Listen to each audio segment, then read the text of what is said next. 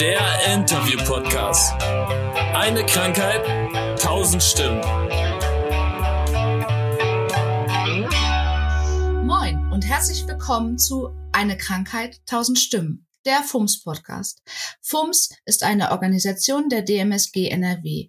Wir sind allerdings viel im Internet unterwegs, von daher schaut doch einfach mal bei Facebook oder auf www fums-nrw.de vorbei, um einfach mal zu schauen, was wir so treiben. In unserem Podcast geht es um die äh, Idee, dass ich jedem, der an Multiple Sklerose erkrankt ist, worum es in diesem Podcast geht, immer dieselben Fragen stelle. Und heute zur allerersten Folge haben wir den Menschen hier, ohne den es FUMS gar nicht geben würde. Unseren lieben Daniel Bunk, einen der Mitbegründer von FUMS Deutschland. Herzlich willkommen, Daniel Bunk. Und zuallererst, Bunky ist in Ordnung, oder? Moin, ja, Bunky ist sogar ein Muss. Also ich äh, lasse mich von allen Menschen, die ich mag, Bunky nennen. Das ist schön. Ich mag dich auch. dann nenn mich auf jeden Fall Bunky. Ja, okay, Bunky, dann machen wir, machen wir das so. Ähm, genau, ich fange jetzt einfach an mit den Fragen und einfach frei von der Leber weg. Wann hast du denn deine Diagnose bekommen? Also, wie alt warst du? Und äh, wie lange ist es vor allem her? Also der Zeitraum ist auch interessant. Also es ist zwar ziemlich genau am 16. Mai 2011, das äh, weiß ich noch. Also es ist jetzt ungefähr zwölf Jahre her. Und ich war zu dem Zeitpunkt 35 ähm, erste Symptome, die sich aber irgendwie nicht richtig zuordnen ließen und halt vor allem auch keine Diagnose zugelassen haben, hatte ich schon anderthalb Jahre vorher. Das fing an im November 2009. Und bin dann halt, wie es bei so vielen MS-Erkrankten auch so ist, beziehungsweise war, erstmal von Arzt zu Arzt getingelt, äh, bis mir dann irgendwann irgendjemand im Krankenhaus dann doch eine sichere Diagnose geben konnte. Und das war dann halt MS, Multiple Sklerose. Ja, und ähm, wie war denn das damals? Also vor allem, wie, wie war das für dich und wie sind die Ärzte damals auf dich zugekommen? Also das war natürlich, wie man sich vorstellen kann und auch da, wie es vermutlich bei den meisten anderen Betroffenen auch der Fall ist, erstmal ein totaler Schock, weil ich bis zu dem Zeitpunkt auch nicht wirklich was über MS wusste. Also ich habe einen entfernten Cousin, der auch MS hat, aber sehr stark betroffen ist. Und das war aber halt dann auch schon alles. Und ansonsten hatte ich immer das Bild vor Augen, okay, MS, das haben alte Leute, die sitzen im Rollstuhl. Und viel mehr wusste ich zu dem Zeitpunkt noch nicht.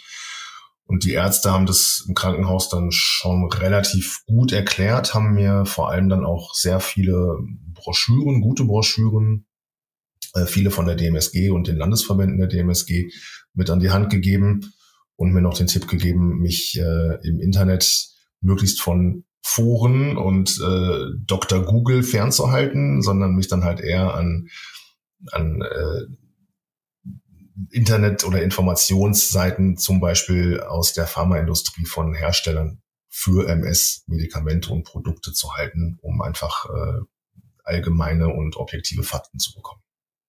Genau, jetzt nochmal auf der persönlichen Ebene. Wie war das für dich? Hat sich dein Leben irgendwie geändert? Hattest du Erkenntnisse plötzlich oder? Also im äh, ersten halben Jahr habe ich hatte ich sehr viel mit mir selber zu tun und sehr viel dann eben auch mit der Diagnose zu tun und habe mir viele Gedanken gemacht, war auch nicht so stark zu der Zeit, muss ich sagen. Ähm, mir hat dann halt psychologische Unterstützung geholfen, irgendwie so das alles ein bisschen zu verarbeiten und vor allem dann auch mal darüber nachzudenken, was das jetzt dann für mein Leben bedeutet und was dann in meinem Leben noch so passieren kann oder passieren sollte.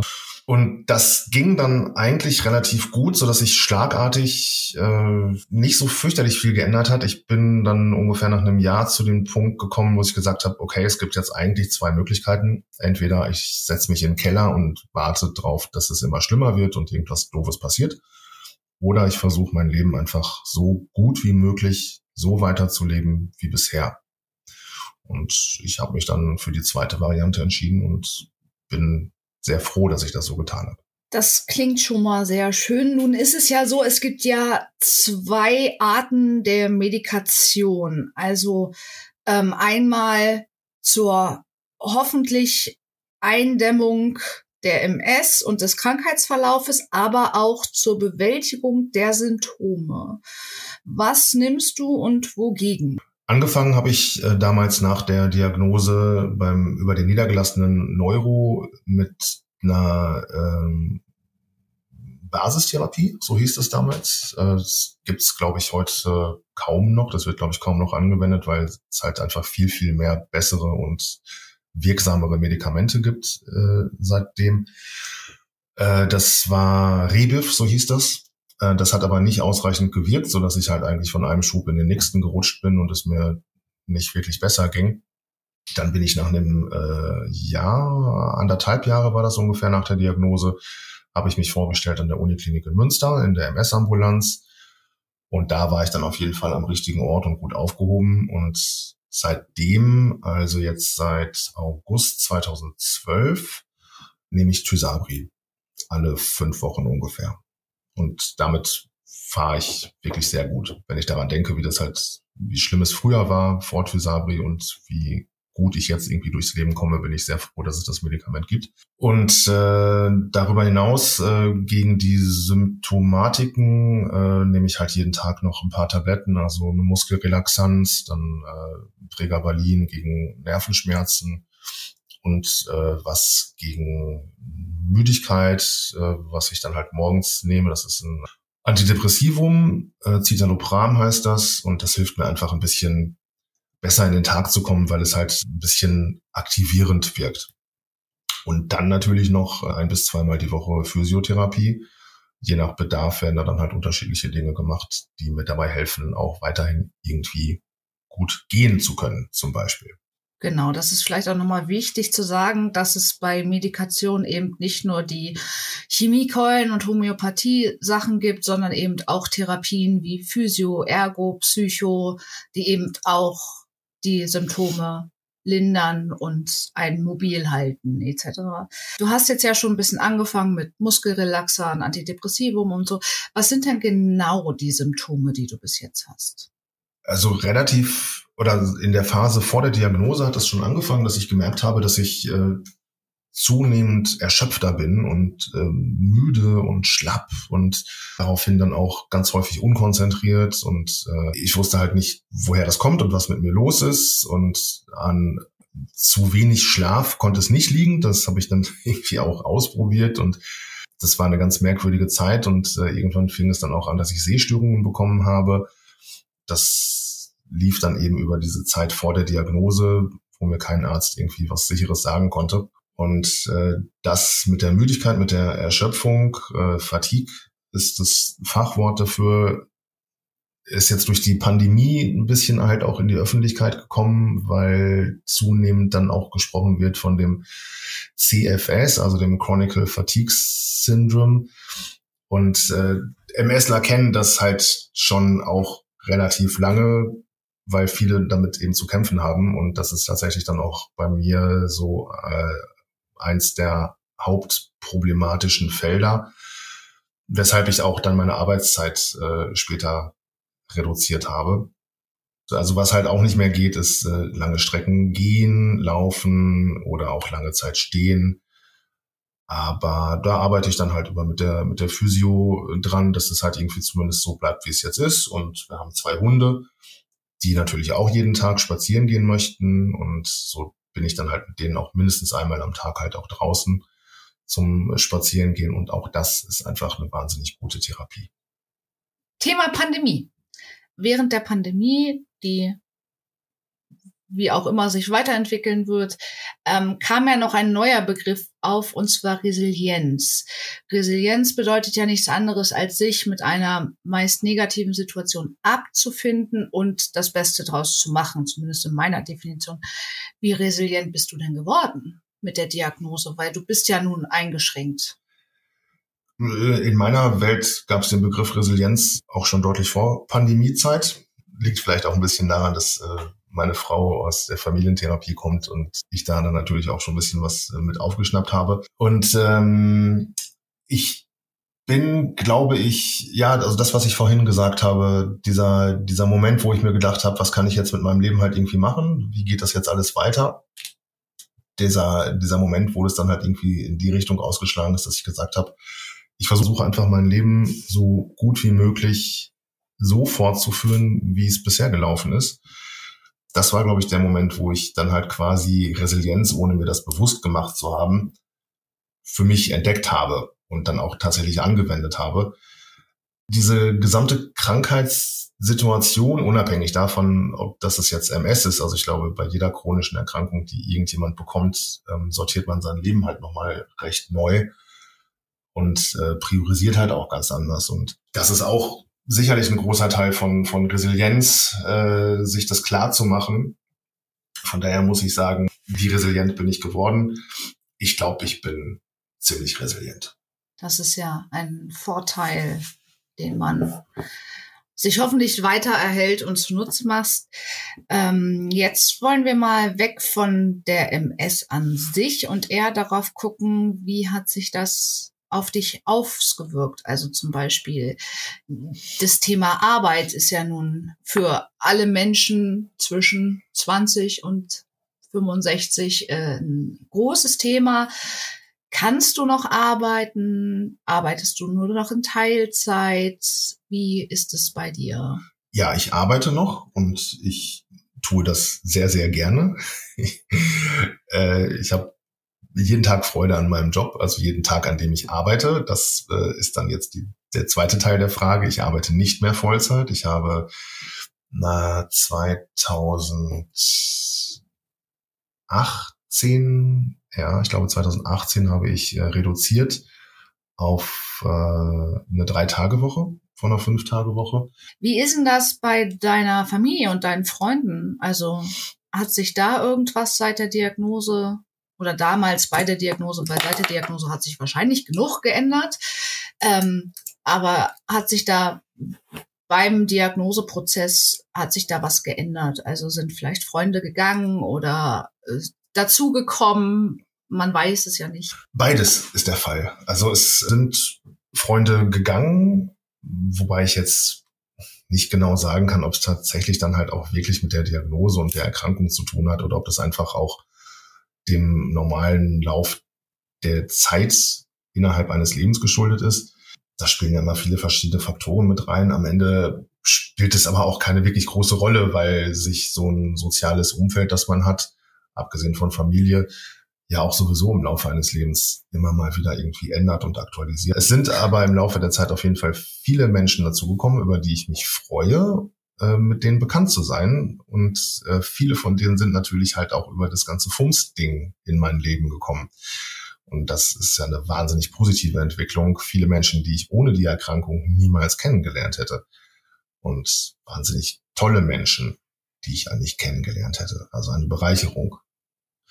Bei meiner Familie, naja gut, kann man sich halt vorstellen, wenn man als Eltern erfahren muss, dass das eigene Kind an einer nicht heilbaren, progredient verlaufenden chronischen Erkrankung laboriert, was das mit einem macht. Also meine Mutter äh, macht sich immer noch jeden Tag Sorgen über mich und äh, wie alles wird und wie es mir geht. Finde ich ein Stück weit normal. Ähm, mein Vater ist ein bisschen entspannter, glaube ich. Der findet es gut, sagt er mir auch ganz oft, äh, wie ich das alles so regel und äh, findet das toll, wie ich mein Leben so führe. Findet meine Mutter auch, aber die hat halt immer noch eine große Sorge mit dabei. Und äh, ansonsten behandeln mich eigentlich in meiner Familie alle so, als hätte ich keine Erkrankung. Und das ist ja auch genau das, was ich eigentlich möchte. Ich möchte ja nicht immer bemitleidet werden. Ich möchte ja nicht immer vor Augen geführt bekommen, dass ich MS habe.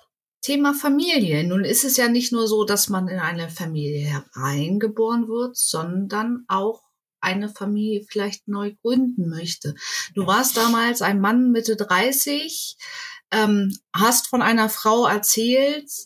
Gibt es da auch Kinder? Waren die vor der Diagnose, nach der Diagnose?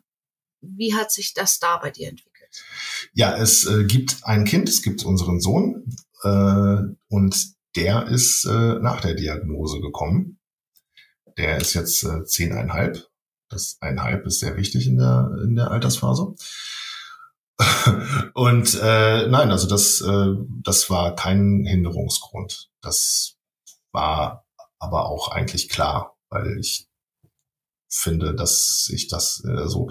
Es ist, man muss es nochmal unterscheiden, glaube ich. Also wenn wenn es gibt Medikamente, die Frauen nehmen äh, müssen, um mit der MS einigermaßen klarzukommen, unter denen man dann halt besser nicht schwanger werden würde. Dann schließt sich das eine vielleicht auch ein bisschen aus vom anderen. Äh, das ist ja dann in meinem Fall nicht so. Und äh, von daher stand es eigentlich außer Frage, dass wir eine Familie gründen. Und das ist auch gut so, dass wir das getan haben. Ich als Frau im gewehrfähigen Alter möchte dich darüber informieren, es gibt tatsächlich sogar Medikamente, unter denen eine Frau nicht schwanger werden darf, weil es mit einer sehr, sehr, sehr, sehr hohen Wahrscheinlichkeit eine Behinderung des Kindes hervorrufen würde.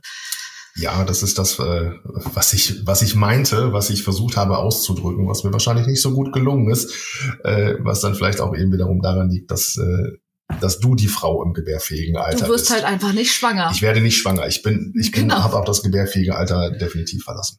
So, Familie ist abgehakt. Aber Familie, Arbeit, die dritte feste Säule im sozialen Leben, Hobbys. Hast du damals Hobbys gehabt, die du heute überhaupt nicht mehr ausüben könntest oder auch wo du resilient sein musstest. Wie hat sich da die Erkrankung auf deine Hobbys ausgewirkt? Gute Frage und äh, total wichtige Frage. Und wenn ich darüber nachdenke, nein, es gibt keine Hobbys, die ich aufgrund der Erkrankung jetzt nicht mehr ausüben kann. Ich habe das alles irgendwie so angepasst, dass es, dass es für mich passt. Äh, Thema Stadion, Fußballverein, Besuche Früher war ich halt mit meinen Stadionjungs auf der Südtribüne in Dortmund und wir haben da gestanden und Bier getrunken und geraucht und den Verein angefeuert, die Mannschaft angefeuert. Äh, das geht jetzt aufgrund der Erkrankung nicht mehr so, weil ich eben nicht mehr so lange stehen kann. Aber es gibt ja immer für alles eine Lösung und die Lösung heißt in dem Fall Umzug auf den Sitzplatz. Und weil ich so coole Superstadion-Jungs habe, sind die alle mit mir zusammen umgezogen. Jetzt sitzen wir und gucken uns die Fußballspiele aus dem, äh, aus dem Sitzplatzbereich an und sind aber immer noch im Stadion. Also das habe ich nicht aufgegeben. Hund, Hunde, auch das ist ja vielleicht irgendwie sowas wie ein Hobby. Nein, es ist ganz bestimmt auch ein Hobby.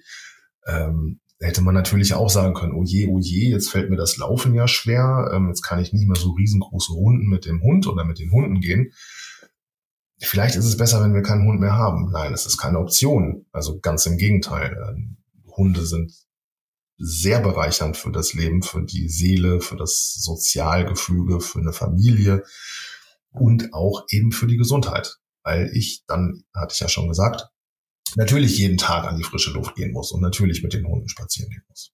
Das ist super.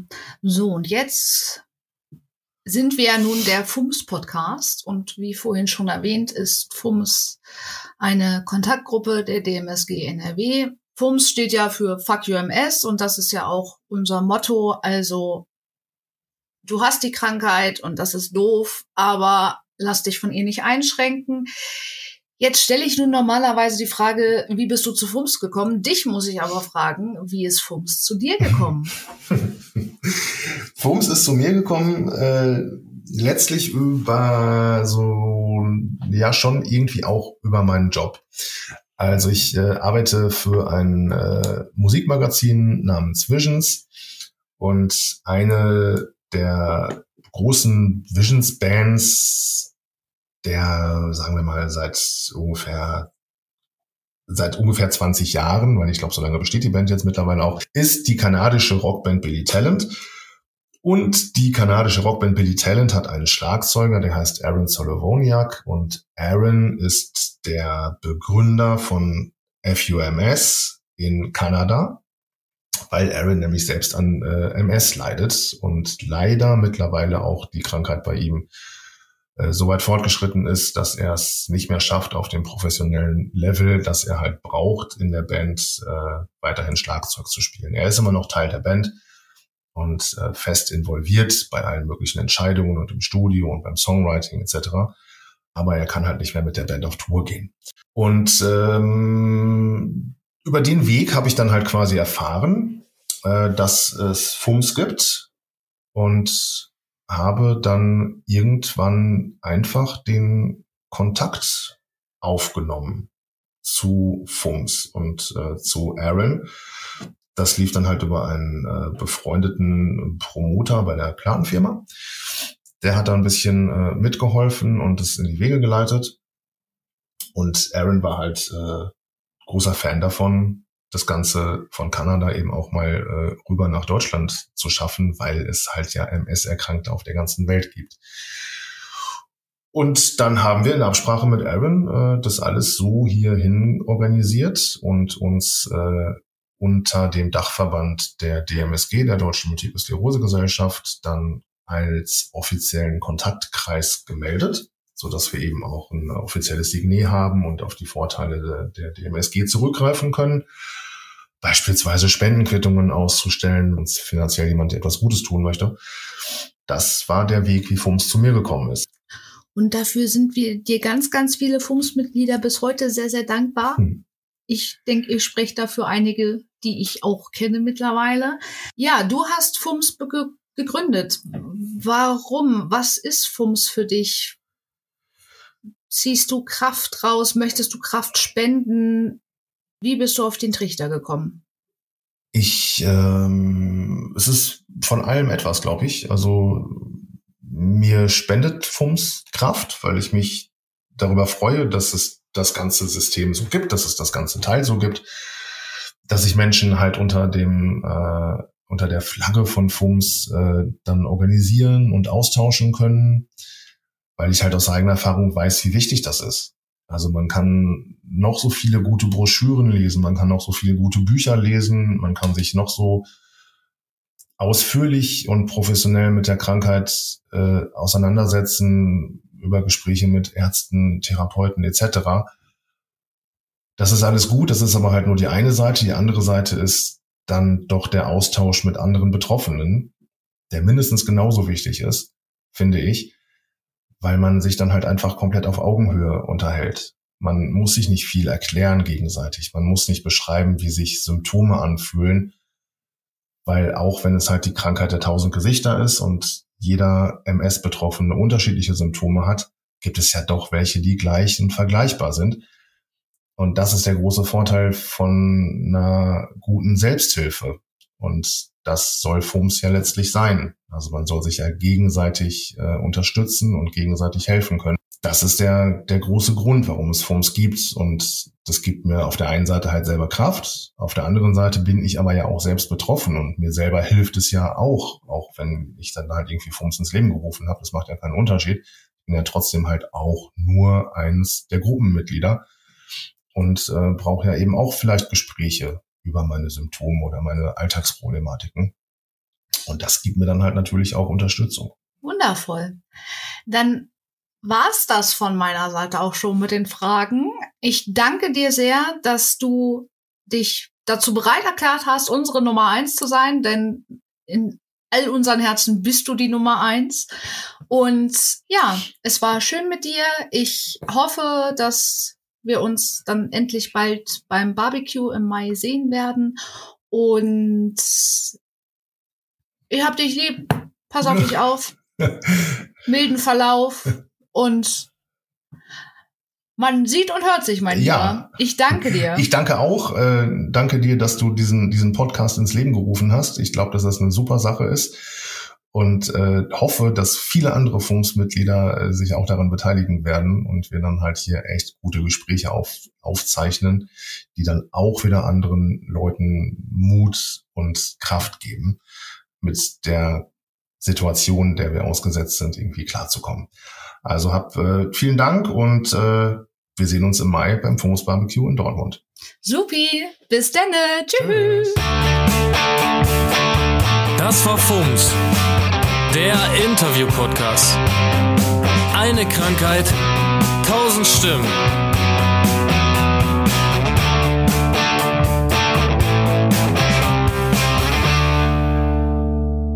So, ihr Lieben, erstmal an euch vielen Dank, dass ihr bis hierhin ausgehalten habt. Und nun noch ein paar Credits, weil ich alleine krieg das nicht hin. Erstmal ganz, ganz, ganz, ganz großen Dank an Marcel Bromberek und Christian Fultner von der Band Vertical, die die musikalische Untermalung dieses Podcasts machen.